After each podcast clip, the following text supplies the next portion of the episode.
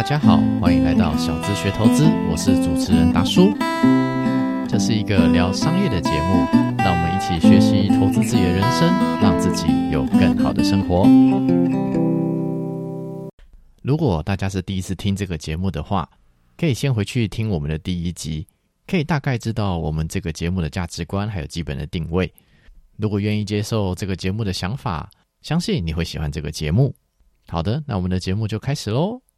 欢迎回来，今天很高兴能够邀请一位新朋友 Katrina，我们欢迎她。Hello，大家好，我是 Katrina，很开心今天来上达叔的节目。对，那个 Katrina 本身经历非常的特别，如果以职称来说的话，你算是行销人员，对不对？对，行销人员，但是统包的行销人员，就是从幕前幕后，然后台上台下全部都有，然后电视、电影、广播，像是展场、公关、记者会、颁奖典礼都有。好像随便拿出一个就可以聊很久了。那我觉得当时就是因为透过朋友的介绍啦，那知道 Katrina 是一个生活还有工作上都非常丰富、有很多层次的人，有很多故事。一开始的时候哦，就是听你是讲说，哎，有你有做过金马、金曲，还有金钟奖都做过。我说哇，做典礼这件事情感觉真的好厉害哦，这样子。对，但是其实我只是里面非常小的一个小螺丝钉啦。但是其实典礼的后台其实是非常多人一起同心协力去做的。那我们大家所有的人看到的，通通都是目前，好，就是目前看到大家哎，各个明星走红毯啊，这是前前面外场的部分。嗯走到内场的时候，典礼的进行，主持人的开场、表演、嘉宾，这些都是你们看到电视上演的。嗯但是呢，后台其实非常忙碌，在如火如荼的对流程，看现场来宾的状况，然后甚至就是说会有一些很紧急的一些情况发生，都有可能。对，我相信那个后，其实我们大部分看到的是我们讲说幕前，那幕后其实工作人员真的是非常非常的辛苦。其实我必须要说，这些技术类的人哦，都要是没有这些人的存在，也没有看到我们现在那个影视剧有这么丰富的层次。对对，以演艺圈这种这种环境来讲，只有十趴是目前，嗯九十 percent 其实都是幕后工作人员。对啊，那往另外一个角度想的话，其实幕后人员也是、呃、碰到的更多的事情，其实是目前的人才比较难接触到的啦。对对，像是我们前一阵子也是有收音师出现意外，怎么的？我觉得那件事听起来真的是很可惜。对，因为那个地方其实本身蛮高危险性的。对啊，当年魏导在那边拍摄的时候，其实也是蛮有蛮多问题的问。题。但是因为魏导是一个，其实他是对工作人员是蛮好的人，所以对其实他是不会是把时间压那么紧。如果有跟他配合过，就知道他是一个艺术家性格的人，怎么说啊？这个真好奇。就是他就是做事情他会觉得说，哎，大家就是要开然后要 enjoy 在这个画面，所以他很注重每一个画面的状态。如果他觉得这个光影什么的不 OK，他是。不会，就是特别特别，就是再去补。他可能当下就觉得，那我们今天就 cancel，那我们就改天再来。OK，对对这对，我们讲说 cancel 的意思是说整队人全部收收队，然后回去，然后等嗯找个时间再来这样子。我这样一出一回，哇靠，这成本也不小啊。对，所以当年塞德克巴尔奇真的是花了很多钱，因为他拍的有一些光影的画面真的蛮漂亮，对对对那个其实，都是抓层，是分秒必争，真的是分秒必争。对对对，只要 我拍这些东西，我靠，这闪失就就不行。实际上，我觉得电影幕后是最最辛苦的。你们大家可能看五分钟，我们可能在那边从下午五点拍到凌晨五点，真的然后大气都不敢转。对，就一个镜头，就你们看五分钟，可能还不到，可能是四分九十三秒这样。对对对，可能要搞一天。对，就搞一天啊。然后我们所有人在现场是大气都不敢喘，因为它会收音。嗯，再继续拉回来好了。拉回来对对对，就是题不好意思没关系，就是呃，其实因为 Katrina 本人哦，就是不管影剧啦，还有行销啊，其实经历都还蛮多的啦。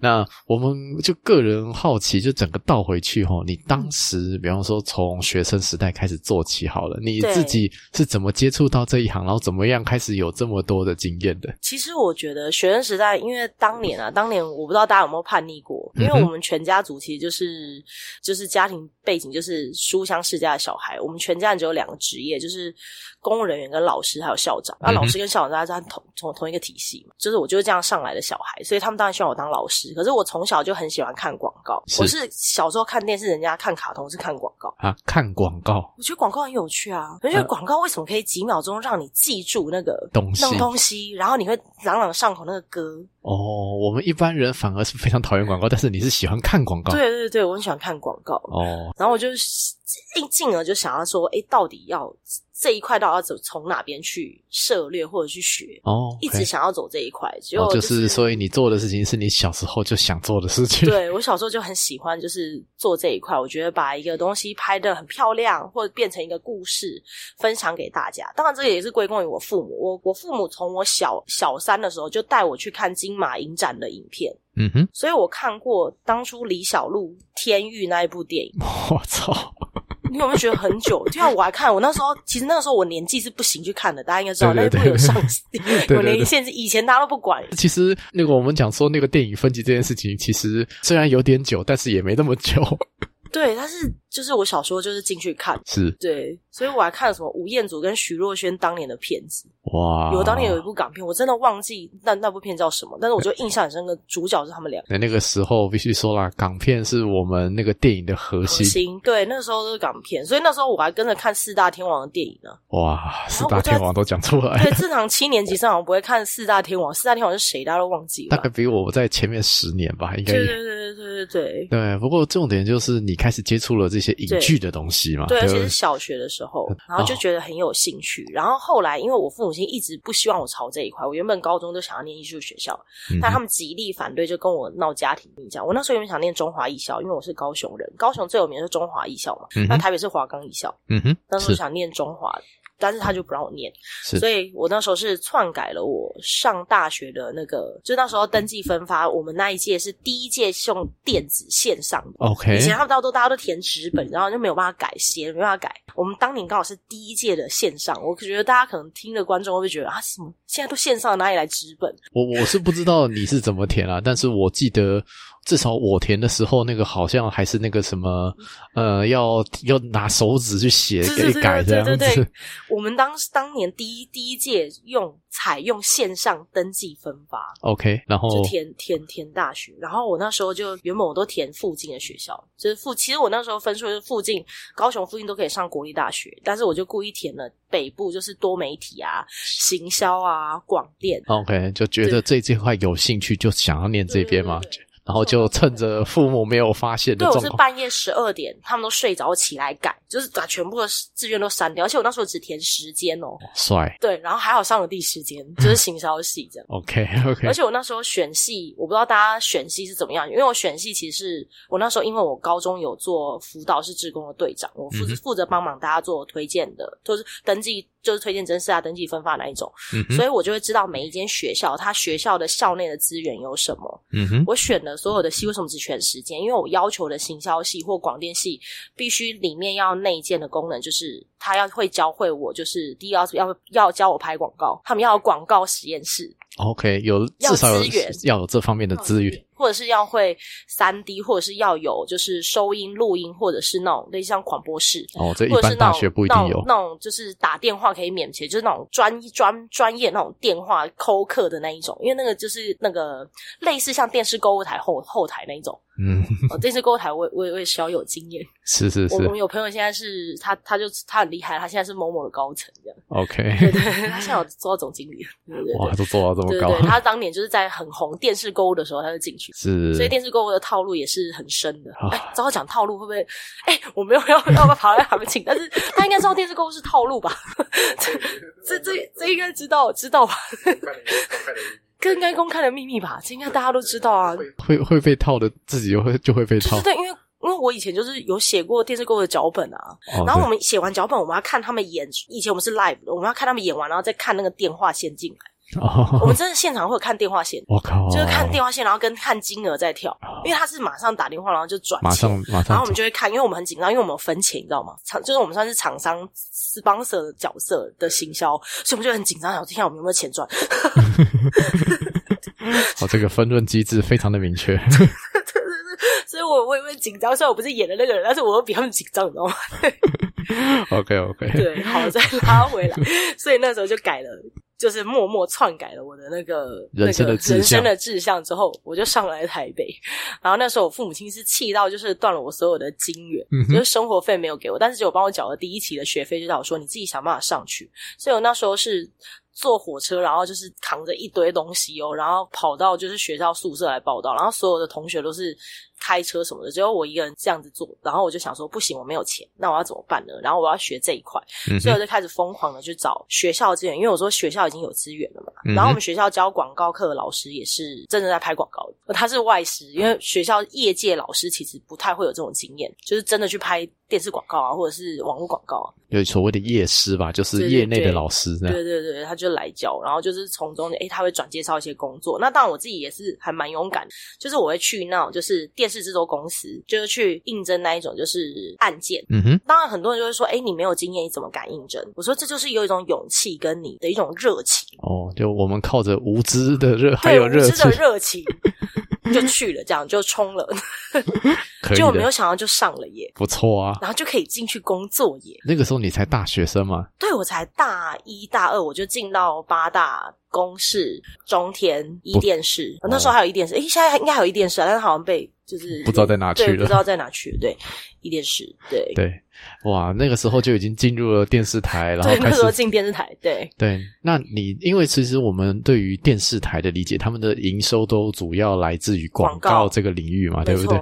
所以在里面除了做内容之外，那其实做广告的很多。Mega 其实也蛮多的嘛，对不对？对，我要欣赏电视台的后台角色就分很多种，像我刚刚讲，我一开始进去就是真的是电视台的小咖。嗯哼，其实到后来我转换工作跑道，因为我在就是学校有接一些企业的案子之后，我就变成企业有一些会有些商品会置入到电视节目跟戏剧，我才会因此才会。进到这其他的领域，所以一开始有点是从电视台的小咖开始，然后后面开始慢慢接触了其他各家厂商。对各家厂商，那因为我，但是各家厂商就是，哎，他们可能聊天，我就说，哎，你们有，我是算是毛遂自荐了。可是其实那时候，其实我是从不会写气话，然后被磨。但是我在同时在学校，我也是有去争取到说，我自己去学写气话，因为其实行销系很多出来是不会写气话的。我要特别讲，行销所有的系别是没有教气话课，很多都没有教气话课。呃，奇怪，为什么？我也不知道，我是后来才发现没有教企划课。我上完四年，发现真的没有教，没有行销企划这门课。这个其实我觉得，就学术界跟我们讲说实实物界，其实还是有一个落差在了。对。然后其实我就常常就觉得，像我自己念土木系的，我们我们讲说物理科学，什么土壤力学啊、材料力学，可以讲的非常非常的深。但是你说什么营收啊，然后什么人流、物流、金流怎么管理都没有讲。其实我真的觉得这就是产销人发财没有讲。对对对，这我们讲说最重要的，如何把这整个技术商业化这个过程没有讲。我觉得这是学术界真的该死。思考的问题了。对，然后我那时候是自己真的是瞎子摸象，嗯哼，因为我们所有的学科都是分开来教，但是企业要的不是分开，要扛拜在一起啊，而且他还要告诉你要风险要多少能够回本，这个有一些甚至课堂上是没有教的，嗯哼，所以那时候我是透过一些就是商业竞赛，我去我其实比比过很多大型的商业竞赛，就是宏基的也有，然后研华科技的，对我都有其实都有拿到奖牌，或者是至少都有拿到基本，最差最差就最烂就佳作，就这样，就最烂，对，但是也是因为这样。磨练，我就是有那些经验之后，我把这些 copy 到我的工作上面。因为其实我是一边学学习，就是一边在在学生嘛，一边在学习。因为因为毕竟要赚学费，毕竟要赚生活费嘛。对对对对对，所以什么都接啊，那时候什么都接。然后，所以我刚刚讲了，后台有各种角色，像这我这种就是最小咖，就是那一种跑腿鞋，就是那种被人呼来唤去那种，然后不时可能会骂脏话，然后会拿被那个砸板板的这一种，就是我们这种人。嗯而且我会讲的很惨。对，但是其实我觉得那时候抗压性还蛮强的啦。现在回头看到笑谈这一切了吧？对，但是当下当然会不开心。可是你是没空不开心的，因为比如说我们应该说想，现在其实 live 的节目变少了。嗯哼，在二零一一四一五那那时候，就是全民大闷锅那个时期，嗯应该是那个时期，那个时候还有了，我记得还有。那时候大家都爱看 live 的节目，有那种我们临时的那种有趣的其实我们很害很害怕，你们会觉得看了很开心，我们后台人员比比错，因为我们从就是像我们还没进电视台录节目，通常我们是从中午十二点有分带状跟现场，现场节目虽然是晚上开始，可是我们其实是下午甚至早上就开始在准备，因为大家看早上新闻，对。就是一叫什么话题，然后会想到什么道具。我跟你讲，道具有些都是现场我们做的，哎，对对对，甚至有十分钟前要，然后我们就要做出来。我心想说：天哪，这跟堪比超人，不可能的任务，电视台版。真的真的，因为他因为因为就就他们就要嘛，然后忽然或者是忽然下午来个什么新闻，我们其实最讨厌下午突发事件新闻。然后道具全部打掉重来。对啊，因为大家要看的是这个啊，对啊，就对？只能这这这真的只能说术业有专攻啊，太专业了，对，但是我现在也没有办法回首当年的，因为我觉得现在真的是卡丘博亚金太多变化了。太多变化，因为那个真的很快、欸，就是那个时候随时都要反应。嗯嗯，那当然这个是最小咖的。再来第二种就是所谓的 sponsor 赞助商，因为其实以前的法规，现在其实大家应该现在注意，有很多电视台节目前面都有冠名播出，对对，但是其实以前是不行的哦，哦，说哦，以前是不行的哦，因为冠名播出这件事情是最近这几年开始有，我一直想说那个时候大陆有些节目已经开始有，但是台湾其实都没有，是因为法规的关系，是不是？对法规不能够太过商业商业化，因为他们觉得哦电视是教育、还是富含教育意义的，哦，所以政府是有在管控这些事情。所以我们以前，你知道以前当年以前没有冠名权这种东西二。零一六一八的时候，你那时候没有看到，甚至连连续剧哦也不能讲的这么明显。连续剧是不能摆出明摆着那个商品，然后开始巴拉巴拉讲了五分钟。哦，像现在二十九台的真的很厉害，他们可以讲五分钟，我们都会说现在行销真好做，就直接把那个品名全部都可以写上去，然后安在台词里面，什么锅具好用，什么东西好吃，什么面膜好用，还可以这样哎、以前你知道我们多隐秘，是隐秘到我们为什么我们以前要有，现在这种人员可能也会被淘汰了，因为以前我们要安在现场，电视台后台现场为什么要安着？因为主持人不知要在看似有讲到，但又没有讲到之下去讲这个东西，这个时候你一定要保证去暗示他，因为后面会有很多那个白白板，你知道吗？就后面会有很多，对对对然后你就要暗示他。对对对，这个因为我有，因为我以前就是我家在那个摄影棚旁边啦，这样子，所以有时候我会去跑那个摄影棚去看现场。对对，我我以前高中时真的是这样干，然后我可以知道，就是镜头在往前拍，这些主持人他们其实在看摄影机后面有一有一堆人拿着白板在那边指示。是真的有，因为当现在还是有，但是现在比较先进的有那个电子电子版的，对对对，以前是那个用以前用白，板写。对对对，那为什么以前要这么辛苦？就是因为不能直接讲商品，嗯不能直接讲某某某某东西赞助。对，那像我当初，其实我有去大陆考察过一两个月。是对对对，那那大陆个大陆没有管这个部分，所以就很蓬勃发展。大陆超蓬勃发展，因为钱可以拿很多啊。就是前面主持人一来都要先看那个稿，他们就这样哦。那个我们现在呢，要是感谢哇哈哈感冒灵的赞助哦，感谢什么什么，然后前面讲完之后，然后才跟着好，我们正式开始我们的节目喽。我们今天然后就开始讲，然后我们大家就是当当下我们这些后台的人，就是台湾去的人，就觉得就当下大家都傻了，就下巴掉价，可以可以这样吗？对 行，法规不行啊，不能这样啊，我们现。现在这一块应该慢慢放松了吧，所以所以目前也是有一些变化嘛。对对对，现在是真的跟以前不一样，我们真的不行哎所以以前你知道，我们光是不管是电影、电视或者是节目，我们可能顶多是很隐晦的摆在你前面，是摆在前面，或者是呢，就是在隐晦讲到说，哎，其实我最近用了有一个东西很好用啊，它是擦的啊，或者或者是甚至比较更更紧张的是那一种拍连续剧或者是那种节目型的，对对对，就是他可能只是带到，比如说你一个手表。哎然后呢，刚好那一幕呢，就是一直想到要怎么带到这个手表。现在不是都可以直接讲吗？对对以前不行，是我们就会安排在那种人家一定会盯着那个荧幕看的那个角度。是你猜什么角度人家一定会盯着看呢？不知道睡觉就是 kiss 啊，哦，男女主角接吻，哇，好浪漫哦。然后就很奇怪，明明两个抱着，然后呢，从那个嘴巴忽然带到那个手表，然后停格了很久，大概五秒吧。然后大家就会觉得，哦。是是要暗示什么吗？但是事实上，嗯就其实就是就是那个，对，哦就是那样，嗯类似像这样，或者是亲吻会带到什么项链，哦他，这样会卖很好，你知道吗？哦，当年薰衣草就是这样啊哦，那个薰衣草的那个书跟那个那个那个罐子剧就是偶像剧，大家记得吗？现在我讲薰衣草，会不会觉得天啊，我到底多老？没关系，因为我跟你是哪个同一个时代的，这个我听的，这个我知道但。是当年那个也卖很好，你知道当年那个也是不能直接讲的好吗？好好难想象，原来这背后商业操作这么的复杂。对啊，背后商业操作很复杂、啊。当年那个卖很好，那个卖到断货，大家知道吗？我 我我们已经那个那个那个薰衣草嘛，大家记得，就忽然之间，然后那时候厂商开心死了。真的，天真的是赚翻了，真的太开心。突然觉得现在我们自媒体时代好像做广告好蛮蛮快乐的。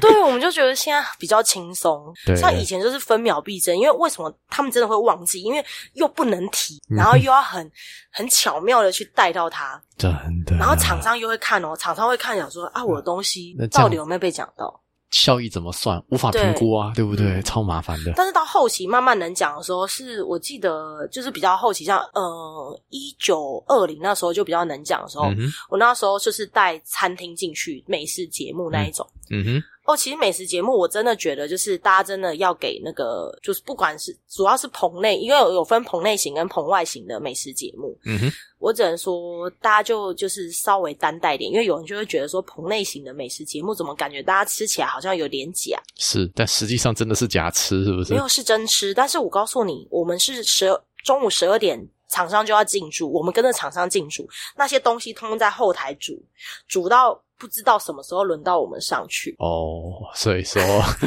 那个吃的感觉，其实口感其实是有落差的，是非常落差非常大的，而且很多知名餐厅都会觉得非常的困扰。哦，对啊，因为那个带这么一一团，真的很麻麻烦的，真的很麻烦。我们在后面真的煮哦，然后我那时候要帮忙煮面，我们家火锅店的面这样连锁火锅，我说，然后他们在弄汤底，然后就说。你们这么有名，应该还好。他说，可是他就说不行不行，这不现煮的话，等下那个面烂掉，那个大家吃起来一定觉得怪怪的。可是事实上，真的等到录的时候，因为他录的时候，他有分两个段两段式，就是一大家会有竞拍的画面拍菜，对，那个是独立要录的，那个必须在所有的艺人进场前每一幕每一集哦，我们中午十二点开始录哦，要录四集哦，带妆要录四集，一集是一个小时，在电视上播出含广告，然后我们带妆四集，然后每一集要八个八个菜。八个主题菜上去，是你有没有觉得那个时间压力有点大？然后呢，一秒一秒这样赶快这样扫 扫过去，对对。然后主持人跟艺人在进场进去摄影棚前，要先把那个菜端上去，然后拍这样。嗯哼，拍平面跟拍动态都要，那要特别独立加一个灯，那个不能跟棚灯，因为棚灯太亮，它会影响到。对哦，这个技术问题还没想过哎。对，所以这个就会造成我们工作人员压力很大，因为那个时候我们，哦，那时候真的看的那个菜，我们都，然后有时候那个烟哦，就是其实那个时候有些拍的时候，那个是没手，你知道吗？因为要要沾那个烟呐，然后有些下面要垫那个垫那个玻璃盘子，把它垫高，然后这样看起来漂亮。真的。然后然后事，所以事后那个不能吃，你知道吗？就要再煮另外一个。啊，对，一切重来。对。所以就是拍美食，后面就可以直接讲店名了吧？就什么店？对对对对对。我我有做过不能讲店名，只能讲路名的，也有做过就是 终于可以讲店名。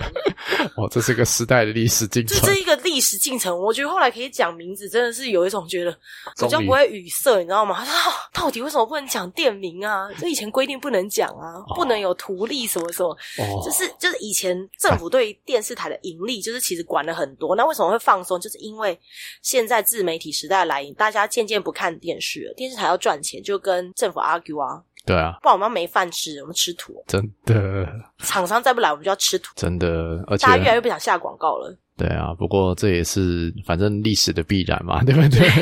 对对，所以其实后台有很多细节。那我们再回到你学生时代好了，就是说你这样一路继续做嘛，就是电视台啊、广告啊，其实就是中间一个媒合的角色，做做做，做到后面有没有？因为其实我觉得已经基本上是在做创业的事情了，对不对？因为你的你的工作、你的工作量还有你的经验，其实真的可以拿来创业了嘛，对不对？其实那时候我是想创业，我那时候完全就是我不能说我自己很。很骄傲，是因为历史历程这样走过来。当我我那时候我们大四啊，跟我同组的学学学员，就是我同学们还在找工作的时候，其实我那时候就跟他们讲一句话说。我不担心没有工作，嗯哼，我只是担心我到底想做什么，嗯哼，因为那时候我什么都接，我连主持都接。你知道为什么会接到主持？这是一个误打误撞。怎么说？有那种小型的那种记者会，哦，对，会有这种活动。然后呢，通常他们会请小咖的那种 show girl 来当主持，嗯哼。然后呢，你就会觉得奇怪，时间要到了，show girl 为什么还没有来？呃，那个主持的 show girl 没有来，其他人到了，为什么？然后打电话给他的经纪人，经纪人说他应该在路上，他在路上。他怯场吗不知道，就后来好像就是反正就是感情纠纷还是什么，反正就没来。？OK，然后所以那时候我硬着头皮上，反正大家是看其他的修 girl，不是看我主持是不是修 girl 不重要，呃，对，对，是还好是这件事情，对对对懂懂这个概念吧？就是我有，因为我有去那个小南门附近一家很知名的一个经纪公司那边有跟他们聊过，就是其实呃，就是主会主持的、长得好看的、跟会唱歌、跟会演戏的，这是几个不一样的专业。对，没错，没错，对，主持是主持，然后反正他们漂亮，就是反正还还好其他人有到，你知道吗？所以我就可以充当一下主持，然后好像还不错，然后从此之后就开启了主持之路，这样。对对对，也把你的口条练起来嘛。OK 啊，对对对对对，以前都只在后台，就是就是报告啊用的时候的那种，对对就是的那种口条，是是是，当然有偶尔会充当来宾的口条。这也不错啦，就是对人生各种身份对，人生各种身份，没错。对啊。那最后，然后你一直最后累积了这么多经验之后，那你后来怎么样抉择自己的职涯呢？其实我那时候一直是想要创业，其实应该说我就继续念硕士班，然后我其实又继续念硕士班，我等于是半职生的状态。我硕士班其实是不用钱的，就是学校整个帮我出钱。OK，对对对，应该说我后来其实也帮我们学校做了很多奇妙的事情，所以我就是每一年是公费出国，然后都后面其实都奖学金，其实我后续是几乎不用钱的。我爸只只知道就是在我毕业典礼的时候，因为我当毕业生代表，他们就说，嗯，你就是你大概从大大三后就不用付钱的感觉耶，嗯哼。就是奖学金就就就全部 cover 掉。嗯，其实就讲白一点嘛，谁需要谁嘛？到底是学校需要学生，还是学生需要学校呢？对，讲真的是这样，没错。对，反正后来我就开始赚钱嘛，因为那时候我其实我最高纪录，我一个月其实可以赚到十万块。嗯哼，当年大三大四的时候，就这个就就有这个收入，是，所以我那时候其实一路是想要走创业这条路，就是 SOHO 创业。因为反正其实我那时候已经很忙了，我一一个月最少要出七到八个案子，那个时候你有在睡觉吗？听七八个案子，好累就没有在睡觉。而且很多时候我们是录完电电视台的节目，我们就去开会，嗯哼，因为可能会有一些展演的活动，嗯哼，我们要敲嘛，演唱会、校园，或者是那一种国家有那一种是政府的那种文化部的那种案子，嗯大家应该知道，就艺文表演，嘿，对对对，对。你还要去敲，然后你就要等那个他们录完影才能敲啊。对啊，对啊，不不怎么可能录影都要录了，他们要处理，不可能去插入，所以就是好录完影，半夜十二点开始开会，开到三点，然后再回家睡觉，然后隔天早上七点，像有些有些文化部案子，文化部七七点半要开会，嗯哼，所以我那时候几乎没有什么睡觉。嗯哼，那这样子一路熬下去，身体应该很难受吧？对我后来会放弃创业这一块，甚至终于体悟到为什么成功的就是幕后的一些大制作人或广告商、片商，大部分都是男性为主的原因，终于明白。是。因为我那时候得了癌症，我二十四岁那一年得了卵巢癌，二十四岁，对。那时候人家一般人可能就是一个硕士还没搞清楚状况的一个年纪，对，而且我那时候其实硕士论文要毕业，我只是插口试而已。是，但是我一年就写完了，然后我其实就是一一直在工作，哦，然后我就生病了之后，我因为我就将近一到两年时间，我就必须化疗嘛，先开刀化疗。然后经历过这一些之后，其实我体悟到很多。因为当我那时候躺在病床上的时候，就等于我的工作是全部都没有。对对，然后其实一些工作厂商也很怕被救责，其实很多都是不敢来找我，是等到我比较好了才打电话关心我。嗯哼。其实我那时候有点心有凉一半的感觉，人除死亡无大事吧？我觉得到后面对会有这种体会。对，因为我是真的差一点一步要踩进棺材那一步。对，嗯，而且我到最后要开刀，要送进开刀房，因为那时候我肿瘤十八公分，我靠，其实是如果说以大家知道就是卵巢子宫的大小的话，就是卵巢大概是拳头大小嘛，然后对，就就卵巢呃子宫是拳头大小，卵巢是糖炒栗子的大小，我那应该已经是两三倍大的那个就是。卵巢的大小，所以那时候医生是紧急开刀。可是那时候我其实我在处理这件事的时候，我其实那时候我蛮崩溃的，但是我还是必须忍住，把所有的事情全部排开。全部不是排开，是全部做完，嗯哼，做完交出去。哦，职业道德对，，OK，我当天原本还有一个 proposal 在新北市文化局，但是我就是赶快抠，然后因为我东西是 PowerPoint 什么全部都弄好，然后就进开刀房就就进开刀房。，OK，对，而且嗯那时候其实我是蛮紧急的状况，因为是逼着，就是等于我是发现那时候我是痛到没有办法下床，嗯哼，甚甚至连讲话都有困难，呼吸都有困难，因为它压迫到我的全身的那个淋巴跟那个血液循环。你是不是会觉得是说，呃，回头再检讨了？你是不是觉得说把自己弄得太忙，让自己免疫力太差，弄到会生病这样子？对，就是这就是这个业界其实为什么说我刚刚讲了为什么女女生很难出头的原因，其实在于先天上的体力。嗯哼，对啊，像我那时候共事的同仁，有一些他们他才三十五岁，他就中风过两次，他是摄影师，就是才三十五岁，拍电影的摄影师，所以三十五岁。然后他那个时候第他那时候第第二次中风的时候，他超猛，所以那时候我们要拍外景，就是要拍是就是就是要拍片。我们知道他在住院，我们原本想说是不是要找别人代替，结果他说不用。原本他要住三天，他住两第二天，因为第三天就是我们要拍嘛，是他住第二天他就直接在医院里面岔掉他的那个自己岔掉 自己他的点点滴，然后就是他要办出院。就自己抽掉，然后出就自己出院，然后来扛摄影机这样子。对，为了赚钱，或是为了自己的为了理想，为了理想，有需要把自己逼成这样吗？所以我所以这个就是最近大家不是那个新闻事件的议题，大家也在讨论这个部分。因为其实我们这个工作其实是非常的高劳力，虽然说大家觉得就是说我有我算是有赚到钱的，但是有很多我们幕后人员是没有赚到钱，嗯因为我还是有跟 sponsor 接触，他们如果是纯粹的工作人员，他们其实薪水可能才一两万，对，很多其实其实非常低哦。对换算成时薪，可能不如便利商店店员。对对，但是他们是在燃烧自己的热情。嗯对对，但是说实在啦，我们讲说这种呃金主们、业主们能够去燃烧这些年轻人的热情，就是把利润都留给自己，这样到底对不对？我觉得这也是需要检讨的问题啦。这个就是我觉得是台湾的这个业界的一个问题，因为像国外，其实如果大家听到欧美国家的拍摄的一些幕后工人，其实没有我们台湾这么辛苦的耶。对啊，留着编剧啊什么的，工会都很大的，开玩笑。对，而且他们其实是有力量去制衡前台的一些台面上的明星。对，没错。对，但是台湾是没有，台湾就是其实大致上目前还是台面上的明星是有压倒性的决定权，是影响到我们的工作人员。对，不过这个反正业界嘛，也不是我们这边讲一讲就会改变的。对，因为像我自己在电台后台也看到很多，就是其实我我觉得大家真的要有所有的乐听人，就是所有的观众，其实都要有一定的认知认知，就是你看到新闻报的耍大牌不一定是真的，因为真的耍大牌不会报，OK，因为我 这个好像很幽默，后面会有很幽默的事情会出现。对我那时候非常惊讶，是很多我觉得不会耍大牌的艺人超耍大牌的，啊 OK，然后就是录影前半小时还到，我们还要书画、哦对呀、哎、但他真的前半小时才到，然后来了之后还在撒泼，直接跑去找制作人，就完全忽略我们这些小喽啰，就要拿我们要很很切真的说，哎，那个不好意思，某某某，你可以对一下这个，我们等一下要讲这个哦。然后说，我怎么会是录这个主题？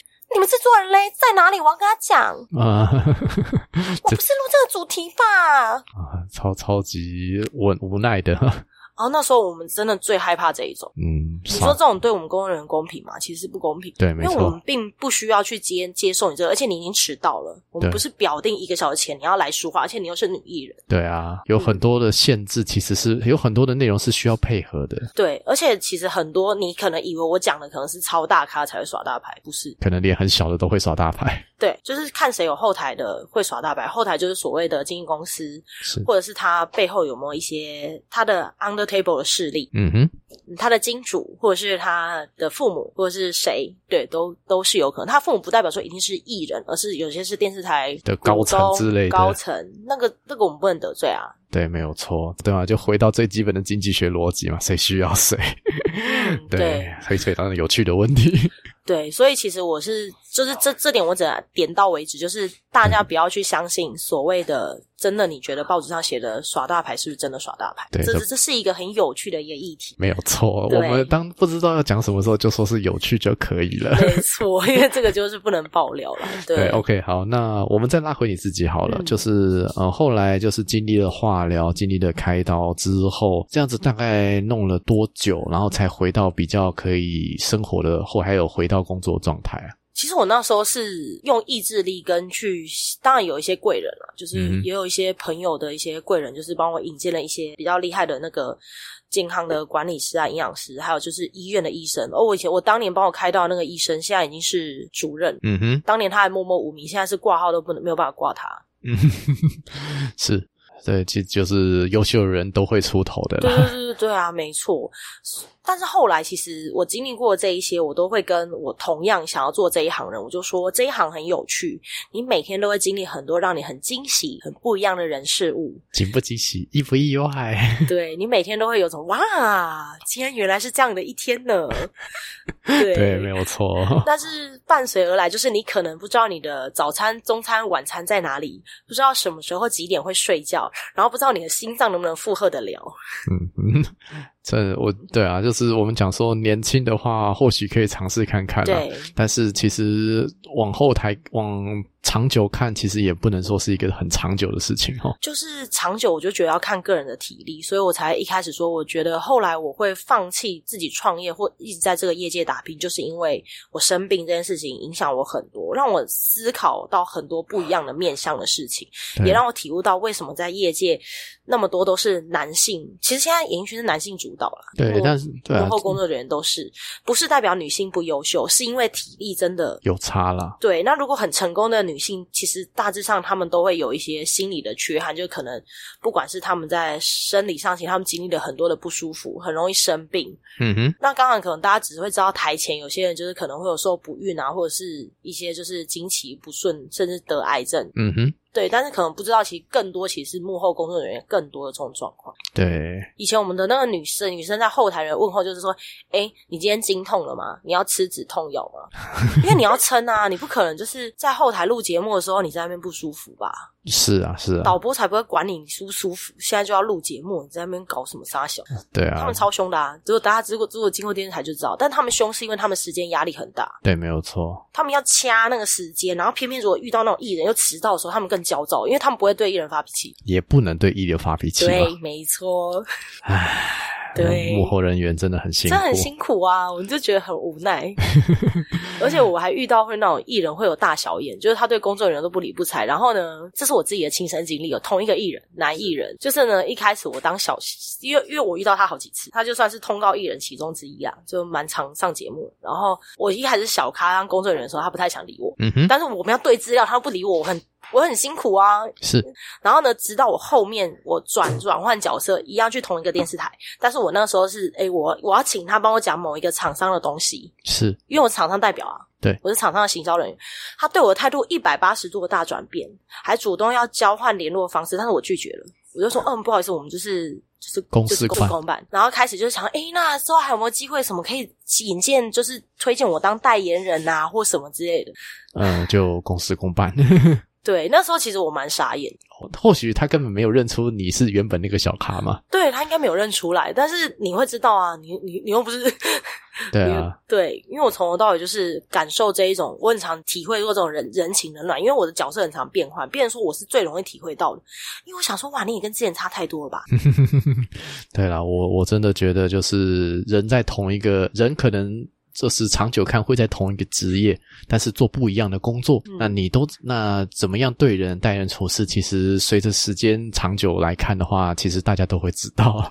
对，真的真的是这样。对，那你后面就是也没有让自己这么忙了吧？就是回到工作岗位上之后，对，所以我后来还去接，就是一进入一般企业去工作。是对但是还是是做行销相关的嘛？对，还是做行销相关，但是也是因为我进入到一般企业，我特别挑过，因为那个时候我接触的都是实体的活动、展演、电视台、广电，这都是实际可能实际会就是算是实体，就是去做互动。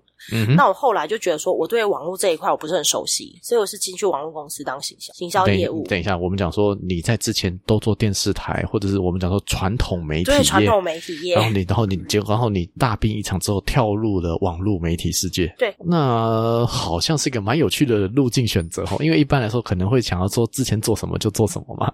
对，我会这样的选择，就是因为那时候网络，我当年网络二零一八一七一八的时候，手机慢慢开始普及，而且是智慧型手机慢慢开始有，对，网络开始有一点就是。要起来了。对我们那个时候还不知道什么叫 U 叉 UI，还不懂的对那个 U 叉时代。UI 还不懂，那时候还没有，然后甚至 U to U to B 还没有那么发起。对，还没有那么厉害的时候，对对对对对，也没有现在也没有，当时也没有 podcast，还没有还没有阿迪英文那个时代对对对，还没有阿迪英文那个时代，也没有这群人那个时代。对，是，对我就进入到的那个网络网络行销的世界。是，那因为行销其实下面也分很多块嘛，对不对？行销下面又分成嗯数位行销这一块，对，然后再来又分网络行销这一块。那网络行销下面就是我们讲说可能是什么呃脸书啊、IG 啊什么，这最近还有可能还有抖音啊 的之类的，可能都是非常的多嘛。那你在这下面细分领域跟传统媒体业这样子比起来，你觉得有什么比较大的差别呢？其实最大的差别就是。呃，我觉得是受众的差别是最大，就是年纪年龄层吗？不是年龄层，是观众的抓的准确度变得很难抓。网络世界的观众的喜好度跟传统媒体是差距最大的。哎，等一下，我们不是说呃，就网络媒体可以透过追踪，然后看说知道自己的受众是谁，这个不是比较好抓吗？怎么反而说比较难抓呢？因为其实会造假。OK，你说大家会填真的吗？我们其实就是进到业界之后发现，嗯哼，哎，你根本没天真的啊。是，你根本在跟我开玩笑哎？所以大多数人是不会填真的。其实发现大多数人，直到现在后来是行动支付出来，大家开始填真。OK，因为行动支付你不填真的没办法付钱啊。没有，没有错，没有。我们当年那个年代是会填假，他很喜欢用奇怪的那个名字。像我们当年，因为我们当年的网络行销是从网络从行销端，就是包那时候社群，我们当年从无名小镇出来，当年无名小镇是有在做做行销的哦。当年最早社群行销是从无名小站。天哪！无名小站即时通跟跟跟那个开始做。啊！天啊！大家会不会听到无名小站？大家想说是什么？无名小站当初是有行销的哦，当初最早网络社群行销。你刚刚提到这个，你就刚刚有讲到媒就是社群嘛，跟私底下数位行销。当年的最早的社群就是无名小站。OK，我我我觉得我科普一下无名小站什么东西好了，就是呃，在以前就是我们大家现在这年头，对不对？我们那个时候滑 IG 嘛，对不对？滑我。我们我们这个时代就 我们现在是滑 Instagram 嘛，对不对？我我担心会不会三年后人家在听，人家不知道什么是 Instagram。对对 对对对，总新的东西。对对对，就是 Instagram，就是可以划人家的照片嘛，可以看到人家就是放什么放什么东西，然后呃人家放的照片放在网络上，大家可以去浏览，可以去看嘛，对不对？那以前有另外一个网站叫无名小站，还有 Twitter 啊，后来还有 Twitter，后来还有 Twitter，这就都是可以放照片的一个地方。那当然，现在无名小站整。整个站都已经消失掉了啦，都已经关闭了。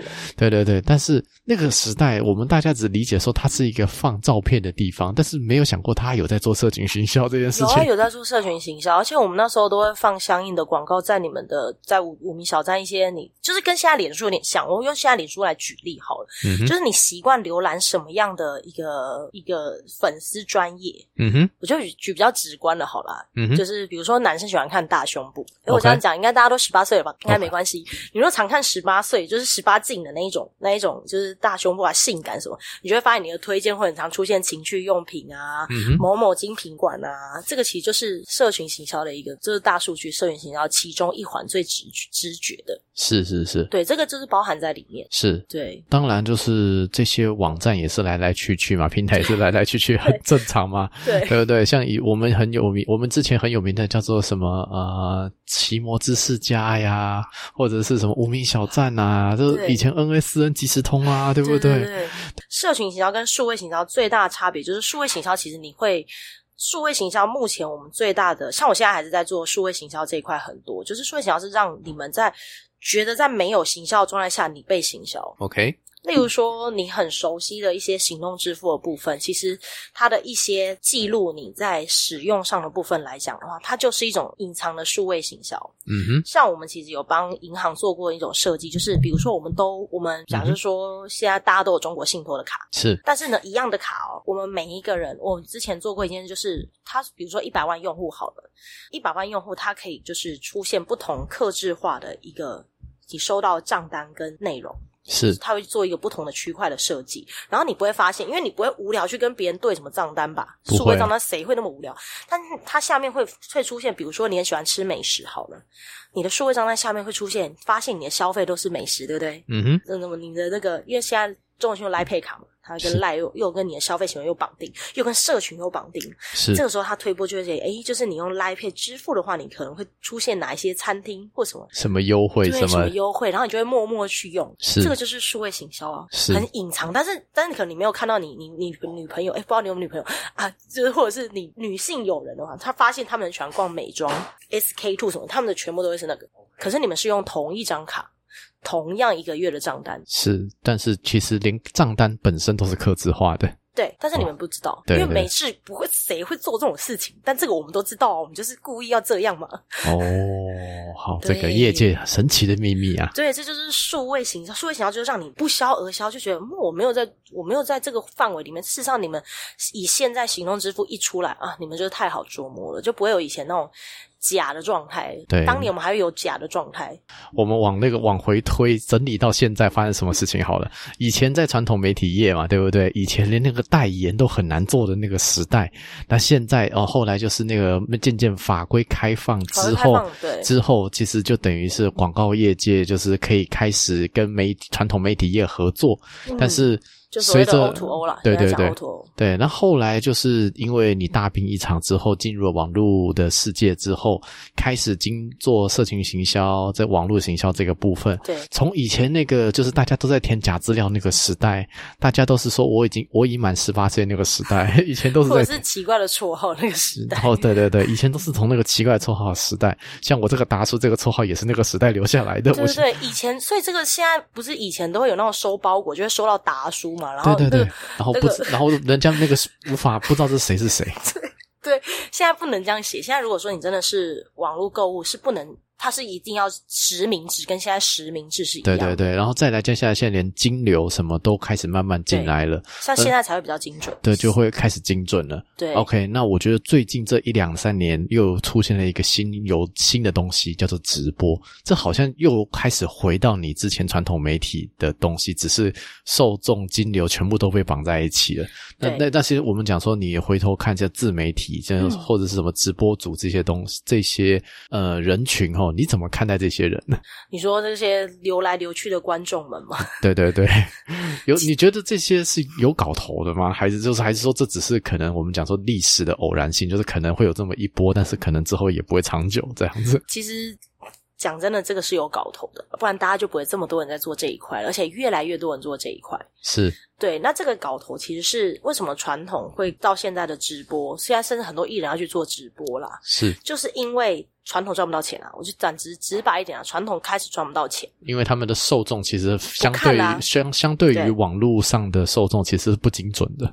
对，因为以前是很精准，以前你问阿公阿妈几点几分要看看新闻，他们都会跟你讲什么七点要看哪一台的新闻，八点要干嘛。对而且当年八点八点档那个那个那一个时段，当年那个时段哦，嗯哼，是可以卖到非常高的广告费。现在八点档连广告费都卖很便宜了啦，比以前便宜很多，没有像以前就是那种就是几秒钟就是十秒一百万两百万，当年一两百万哦，当年的一两百万哦。等一下，十秒一两百万，对啊，对啊，可以卖到这个价钱哦。好好可怕，好可就怕像。现现在就现在跟电视台开这种价格，厂商当然就是甩甩甩头就走。对啊，一百万我可以网络行销可以做多少事情啊？嗯，但是其实网络行销比传统更更烧钱。像我们之前做过那一种，一个小时要一百万，OK，但是当也是稍微之前的啦，就是以前是雅虎大家都当首页的那个年代，OK，大家大家有记得那个年代吗？有有有有，就有一阵子大家一定要雅虎当首页，不能其他的哦。对对对，有这么一段时间然。后我们有位有那个时候最贵的广告叫做天庭盖广告，就是一打开全版，然后你就找不到叉叉的那一个广告。怎么了？大家有记得吗？很通常都很大的厂商，对，然后非常讨厌。对，你们就会觉得很讨厌，找不到叉叉。但是它其实其实不是要你们喜欢它，它是要打它的品牌知名度跟它的新品。比如说那时候很像，我记得当年有一档就是可口可乐啊，我可以直接讲啊，因为他们就是目的就是要你记住，然后你以为你忘记了，事实上你默默走到超商还是去买可口可乐哦，香草口味，之类的，对对 对，你还是去买了，哇，他成功了，对，对他来说这样就是成功了，对对对，他那一百万花值得，真的。可以啊，反正但是那一个小时，大家上奇摩官网一打开就，呃，这啥小。对，如果现在大家就是 Google，谁理你啊？对，现在大家 Google 啊，Google 大家觉得我要干净，对，没有错，不要吵我。对，不要吵我。对对对，然后 Google 从后面延伸，那广告埋在后面。对，它广告埋在后面，所以现在这种天庭盖广告变到手机啦，对，没错，手机大家应该就知道了，很烦的。就是 有那种一一打开也是全版，然后哎，叉叉在哪里？对对，盖不掉，点不那是掉故。意的，对，没错那。个叉叉是有设计就是让你故意不要点掉它，对，我可以想象，因为那个是我们行销人可以赚钱的机会。我们看看什么时候它可以被取代掉。对对对，现在它还是很蓬勃发展啊。是没有错。对对对，但是现在已经慢慢在改了。像我们前阵子在跟某一些主流的一些新闻的 app，就是还有大家喜欢看，因为现在 app 大家在看新闻，是对他们那个是有买广告的哦。对对可以想象。对对对，然后我们在跟他们讨论，他们就说他们要改版面，不想要太多这个影响到大家乐听人的观感，对，因为说实在，影响乐听人观感，影响都我就连点都不想点他们会开。删掉那个 app。对我直接 ET Today 我直接删掉，我被送啊，你怎么知道就是这家跟我们有聊到这件事？哦没有我我你因为聊到因为我已经删掉了。对对，因为他就是讲说，诶，我觉得发现自从我们买了很多广告，虽然很赚钱，但是好像使用率下降，下载量下降，停留率下降。他的人，对对，这个就是他们现在要改，他们现在要找我们讨论说怎么样去改版面。我说哇，你们改版面这个，改版改版面是大事了，但是 I don't care。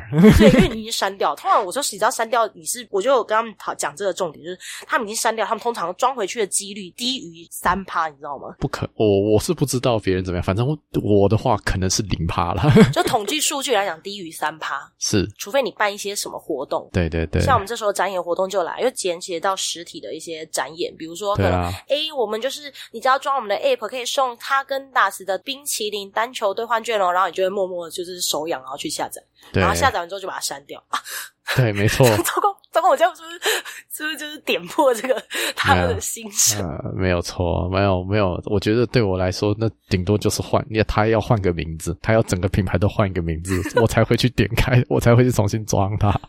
没 错，其实是这样，他必须要出一个新的独立的品牌，因为对他的品牌已经被他搞成这样，就是这样。对，没错，这个反正我觉得到底是资本的力量还是人民的力量，看看这个，反正时代会决定的。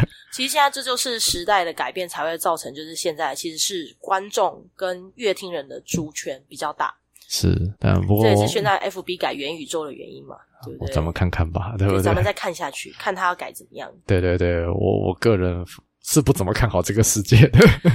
因为汰换率太高了，我们也不知道我们现在讲的 FB 会不会在五年后，我们就我又换们问一批人问问其他人，想说 FB 啊，那是老人家在用的吧？没有没有，现在 你你有听过小红书吗？哦，对对对 对对对有些慢慢出来了，新的东西。啊，现在我跟那些小我一轮的那些，因为我自己工作下面会带一些新人，或有的时候也会有的时候去，比方说像我刚从绿岛回来，然后前店啊，对里面很多那种小帮手都大学生，那小我将近一轮的，跟他们聊天，他们手机都是装小红书，都是装抖音，我我知道的东西他们都没有。没错，很正常，因为抖音其实就是下一个世代的一个主流，因为我刚刚讲快嘛，对十到十五秒可以快嘛，对，就是等于就，说大家收取资讯的接收这种行销资讯，它变得很短。你变得就说要在很短的时间，就是就是这样，要夺你眼球，想办法让你留在这里。真的，不过我们看看后面，因为这件事情在大陆已经玩的很多了啦。那我们台湾这边就是很多创作者们想说，也是看好未来这些新的平台市场，但会不会三四年后又换了一个新的平台，谁知道嘛？对不对？现在这个太难讲了，现在这个世界转变的太快，太换速度很快，因为科技的发展。对，对那就你个人而言哦，你自己怎么看待？就是我们不要追求技术层次的东西，因为那技术的东西哦汰换率太高了啦。对对对对，那你觉得有什么比较呃长久看来就是这个道理会存在的东西？就你觉得就是你自己怎么看待数位行销这件事情？我觉得数位行销就是当大家就是有兴趣想要找哪一个主题，只要大家有这个心在，这个东西就不会消失。是这是一个人性，是，就是兴趣。嗯其实像现在的抖音、TikTok，他们其实都是在做什么兴趣嘛？是，就是你如果说观众有兴趣的东西，你做他们就会继续看啊。对啊，没有错啊。对，所以其实只要兴趣或者是引起他们热情的东西存在，他们有想要勾起他们心里的一点点痒，觉得说哇好奇这是什么，只要这个人性在，嗯哼，行销就会行销，这一个领域是不会消失的。所以这个之前不是有人说不会消失的一个行业，其实行销就是其中一个，因是为行销始于人性，是只要人性有这一种点，这就是目前的 AI 演算法想要做的事想要，做其实很难，对因为人心变化莫测，对，没错。女人心海底针。不不，男人的心也是，对，就很难很难捉摸嘛，对不对？所以只要很难捉摸的事情有，只要大家有这种兴趣，想要去找他们自己渴望的东西，嗯哼，这个东西就会存在。嗯哼，然后你就会发现越来越多很新奇的东西会出现，然后这个时候就是行销的工作就出现了，就啊我要把这个新奇的东西推出去，然后大家兴起一传十，十传百，拍成抖音啊，拍成比如说 Pocket 啊，然后开箱啊什么这，哇，这就爆，嗯，这逻辑就是这样。对，当然就直播也是这样啊，对，但是直播其实他们现在，但是直播其实比较算半封闭哦，因为它其实不是每一个直播年轻人都会看啊。对，就是像丢丢妹的直播，我真的年轻人都没看过。那什么东西？哎，丢丢妹啊，我没看过就是哦，对，你可以没看过，那个就是很厉害，就是瞬间可以卖一两千万那个那个。有最近有上那个小 S 的节目，哦，就有一个直播组，然后他很会卖东西，这对对对，样子很，会卖东西。OK 对对对对对对，好吧？这个这种这也是另外一个领域了，对不对？我我觉得啦，因为我个人啊，比较属于那种喜欢看所谓经典内容的东西。那这种比较时事类，或者是我们讲说那种比较需要透过刺激来来让你消费这种事情的内容呢，我透过各种刺激来让你消费这种内容，我通常比较比较少看。不会，我觉得蛮合理的，因为我们会看是因为我们工作需求，我们要去了解要这状况啊。因为可能有些厂商想要找他们卖东西啊，或者是厂商自己想要做，说，哎，我们是不是也可以开直播？对对像我们就有就是自己就是家里面就是捕鱼的，哇，现在很厉害，很多农产渔产的那种老板上游最上游就发现直播救了他们，可以啊的剥削太多了，大家到市场卖的买的价格，其实中间大概剥了四成到五成，嗯哼，这是行销的成本。有可能。对，这是是这真的是这样，所以他们干脆自己源头卖，然后大家我们他们源头卖这样的价钱，消费者已经觉得很划算，因为可能低于市价，可能是打七六七折。对，但是其实他们是他们当当当初这样的钱，他们是有赚钱的，嗯，就是鱼商他们鱼货是有赚钱，所以他们就自己出来做直播啊，就是很多老板都自己下来，可以啊，没问题啊。这个就是直播就有他们。我们讲说就是人流、物流、资讯流，还有金流嘛，对不对？这个资讯流，我们讲说这一层资讯不对称拿掉了，嗯那其实真的就是利润可以出来了，对，没错。那这个其实是脸书帮了他们比较多，因为大部分的直播都在脸书进行。因为 YT 跟其他的平台的受众有些不好抓，YT 是要有条件限制，嗯哼对。，YouTube 的直播条件其实有点苛刻，苛刻对，所以大部分都是在脸书。那脸书大部分有些是用社团，是，对，所以我才说它有点半封闭。但也可以啦，但其实就也可以就锁住自己的受众就 OK 啦，你不用让所有人都来啊，对，所以这就是很多人没看过直播，但是听过的原因。是对，你就知道台湾其实消费力蛮厉害的。啊，其实台湾有钱人蛮多的，对对对对，你就会觉得奇怪，就是 就是哇，这样瞬间就可以赚钱这样。对，但是就首先当年也有要有东西卖嘛，对不对？对对对，而且就是卖，然后他们要讲的好嘛，他们其实直播他们有一定的话术啊。没有那个话术哦，说实在，网络上其实找得到那一头拉骨的那个那个文稿没，错。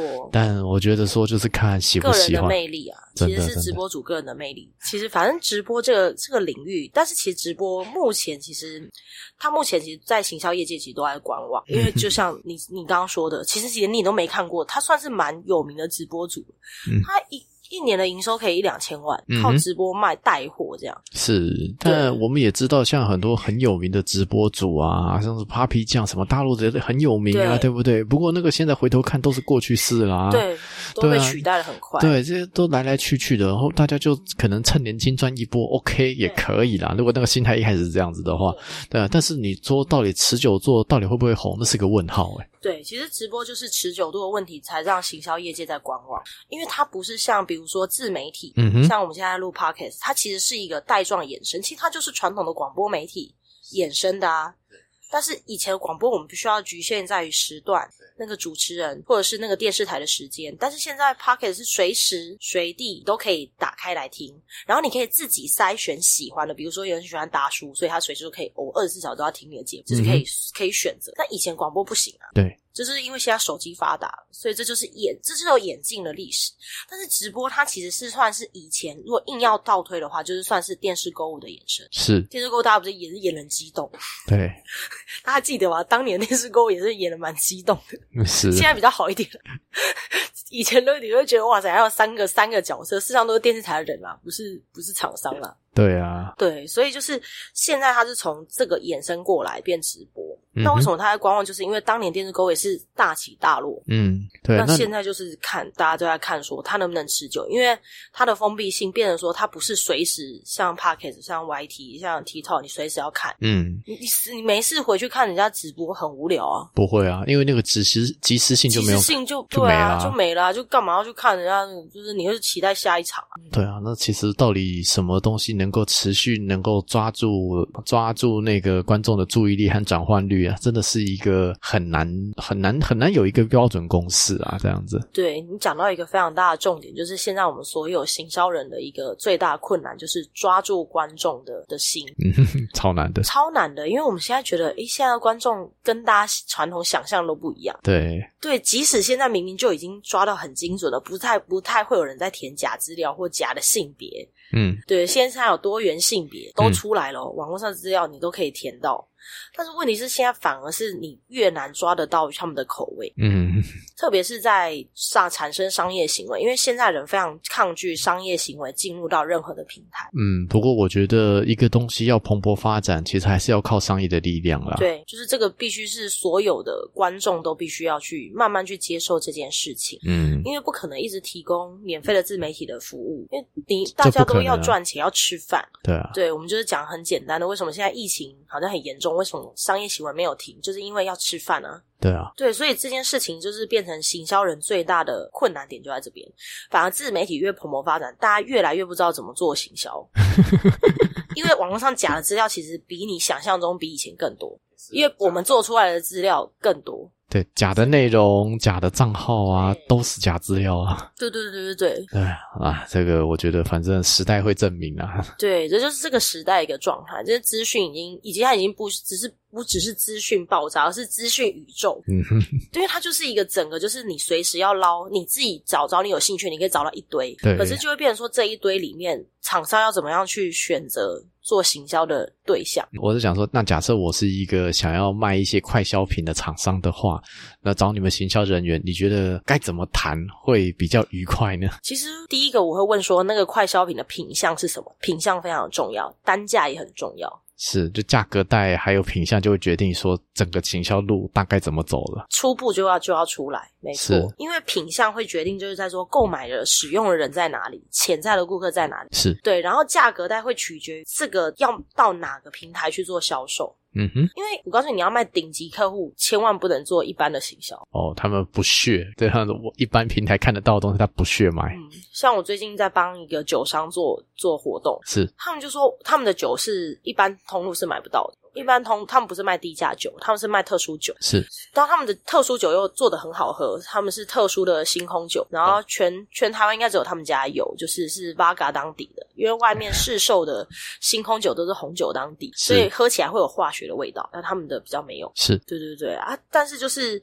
当然，他们也不会直觉去攻击其他，因为就是既然就是他有他特特别特别的点，就是他的顾客群就是喜欢买那个价格带的啊，嗯哼，但是喜欢就是喝的顺口的，嗯然后喜欢就是可以真的可以自由在家调的，它就会变成它是另外一个高端的市中高单位的市场。嗯哼。对，那那个市场可能不在脸书，不在 IG，不在我们任何知道的平台上面了。就是它不会是一般社群，可能社群可以讨论，因为网络上是不能卖酒的、啊。对，没错，对，所以它一定不是在这种这种品管道。所以我刚刚才讲，像这个其实因为酒其实是很特别的东西，在台湾。对，没错。对，因为酒其实其实是销路很好的哦。我可以想象啊，它利润也可以很好。嗯，它的利润可以撑起一个县市，就是高中以下是不用念书不用钱的。诶，我好像是，我很像，我曾经想要把户籍移到那里去过。可惜我女儿太小，不然因为我夫家金门人，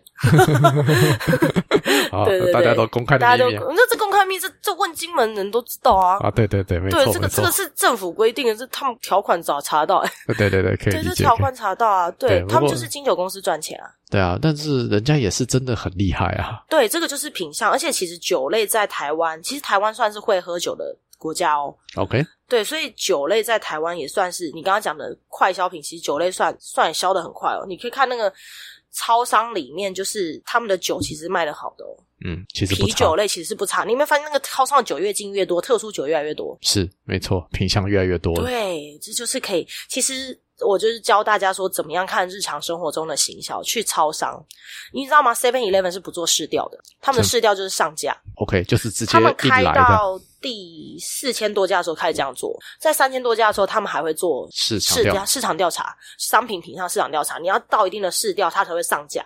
后来他们都不做了，他们直接就是他们有食品公司嘛，嗯他们直接研发然后上去，就是上一档一个月卖不好就下架，这个东西永远不会出现，就这样。对，OK，因为他们加速够啊，嗯，会卖就是会卖。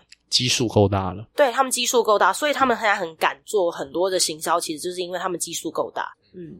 但是如果他们的抽成通路抽成可以不要这么高，就就就可以比较好谈一点点，因为他们通路抽成真的是比较高一点。那这个就是机密啦，对对对没关系，这就是谁需要谁的问题而已嘛。对对对对对，但随是着时代会变嘛。对，但是他们是真的很厉害，他们是完全不做试调，所以你只要听到 Seven 有出新品，你就可以看他们主流货架，就是在你的视线走进去的视线范围的中间的排位。呃，阳面嘛，阳面，对对对，对你就是中间，不是不是上面，也不是下面哦，是中间。对，就是我们讲说手最好拿的那个位置，对，然后那个最显眼的那个地方，那个叫阳面，还有另外一个相对比较看不到叫在阴阴面，没对对错。嗯对对对，那是一个很有趣的话题。对，这个就是可以让大家做最生活上的行销，就是你就可以知道说现在流行什么，然后卖的最好的东西是什么。嗯，对，好，我只只能说行销水很深啊。水很深啊，水超深，而且我我都会跟想要做行销的朋友讲说，你如果要来做行销，你要有两个心态很健康。第一个，你要永远保持好奇心你要跟你所有的客户，跟你自己的所有的厂商学东西，你不能骄傲。对，没错，因为你永远都不知道你对面的厂商的水有有有多深。事实上，因为我遇到很多厂商，你表面上以为他是在卖卖日日用品，事实上他其实是稀有珠宝的厂商，为什么他要卖日用品？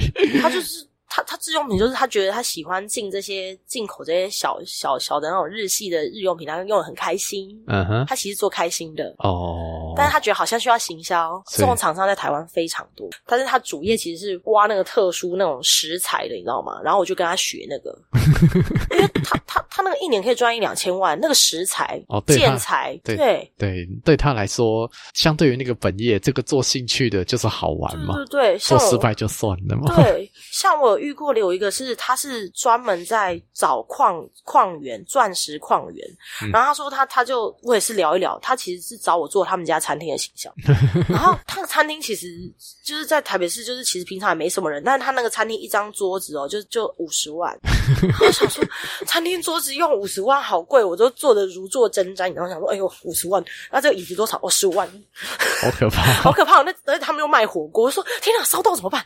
你懂吗？就是大家懂我的心情嘛。我做行销人觉得压力很大，然后他们他们就很很自在，然后我后来后来才知道他是嗯，在做哪方面的，就是他是在做特殊钻石。是特殊钻石就是他曾经很惊险，他是做那个就是坦克车，然后旁边有那个子弹这样射过去，然后他们要去找那个矿源，然后开过去。是我就说真的假的？他说真的啊、我骗你干嘛？那不就是那个那个那不然他就跟我开玩笑说你没有看过血血钻石吗？我说就是这样啊，是哦钻石现在大家都在抢啊。，OK，然后我就说，所以那你这样可以赚多少？他说啊，可是还好，我这种出差哦，危险出差大概一年只要三个月。嗯哼，那所以其他时间是休息，然后其他时间就是我就这样泡泡茶。你看我们店有泡茶，然后那个你可以吃吃那个小点心啊，然后来用个火锅。其实他就是他开兴趣，你知道吗？然后他觉得他需要做行销，然后他真正的主业就是钻石的矿，因为他只要挖到一个区块，嗯，他大概可以吃穿不愁好几年。嗯，他去那种特殊的那种国家去做。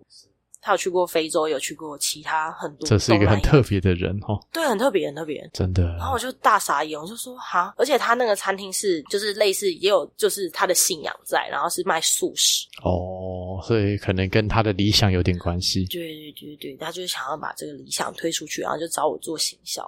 然后我那时候就觉得，你根本也不需要做行销啊。对他来说是兴趣。对，所以我才说行销水很深，就是刚刚讲的第一个好奇心，第二就是你要永远保持，就是你的心是学习的那种心态是要空的，嗯哼，就是这跟好奇心有点不一样，就是你要一直去积极的去填满你的东西。所以你要去找东西来填，你不要觉得你现在学到这个就就够了，嗯，因为你永远没有够啦。是，就像就像我们刚刚在聊的，以前如果我我以前觉得我那样就够了，我现在后面这些我都不会啊，嗯，我也不会那么勇敢地去跳跳转到网络媒体去，因为我很多业界就是他们待电视台就是一直待着啊、他们也不会往往外跳跳网络，因为对他们来说这他们不熟悉。嗯，对，这两个是差很多的哦。对，其实我觉得，其实我觉得这个世界有很多不一样的事情啊。不过也是透过各种人的故事，能够让大家知道这个世界其实多么的有趣。对啊，很有趣啊！其实我有趣的事情实在太多了，不好意思一直发散，因为其实我每一个经历都很特别。不会不会，听到卡 r 娜的故事，我觉得生活就是生活才是这样才会有趣嘛，对不对？对，好哦，那呃，如果我们对于行销还有一些兴趣的话，我们可以怎么样联络 Katrina？嗯，就是看可以加我的就是赖啊，其实我是蛮蛮欢迎大家叫我来的，因为我是可以很常跟大家聊天，或者是可以追踪我的就是 IG，嗯哼，然后还有 YouTube，我也有 YouTube 的频道。那最近我跟我 TikTok 的朋友，他们有在说要一起做 TikTok，所以就是这三个方面，其实我都可以提供给大叔一些资讯，大家可以找到我。好，那相关的连接还有那个资讯，我都留在资讯栏给各位听众做一个参考。那今天非常谢谢 Katrina 分享了有关于电视、有关于直播、有关于媒体、有关于社群这些很多东西综合在一起，我觉得变成自己的人生，其实是一个很丰富的事情。谢谢达叔邀我来，然后希望对大家有种就是生活上的调剂啦，对不对？